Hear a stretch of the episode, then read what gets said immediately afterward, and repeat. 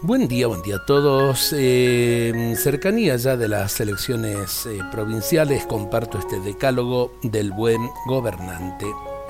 Primero, recopila toda la sabiduría que puedas acerca de cómo han gobernado los grandes hombres del pasado y que puedas usar el día de hoy para gobernar tu país, sea gobierno en el poder ejecutivo, sea eh, también la responsabilidad en el poder legislativo. Segundo, establece la mejor comunicación con el pueblo. Escucha todo lo que puedas escuchar y da a conocer todo lo que debes comunicar. Así crearás la unidad nacional. Tercero, convierte en política de Estado el proverbio chino que dice, si le das un pescado a un hombre, comerá un día. Si le enseñas a pescar, comerá toda la vida. Cuarto, diseña una educación que sea capaz de hacer descubrir las capacidades en cada individuo y que se convierta en generador de conocimientos y de soluciones.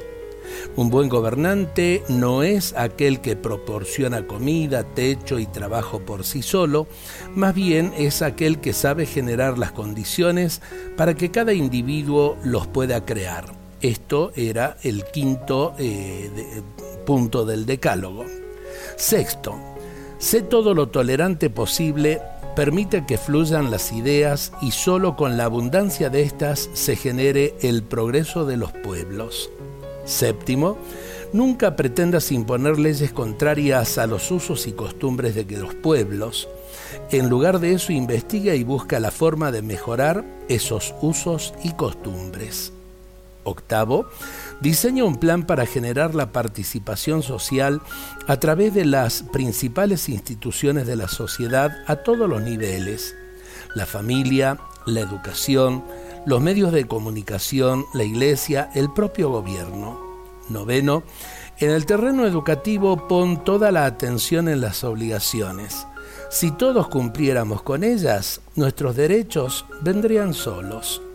Décimo, la autoridad no se gana con el puesto mismo, se gana con el servicio que damos a los ciudadanos.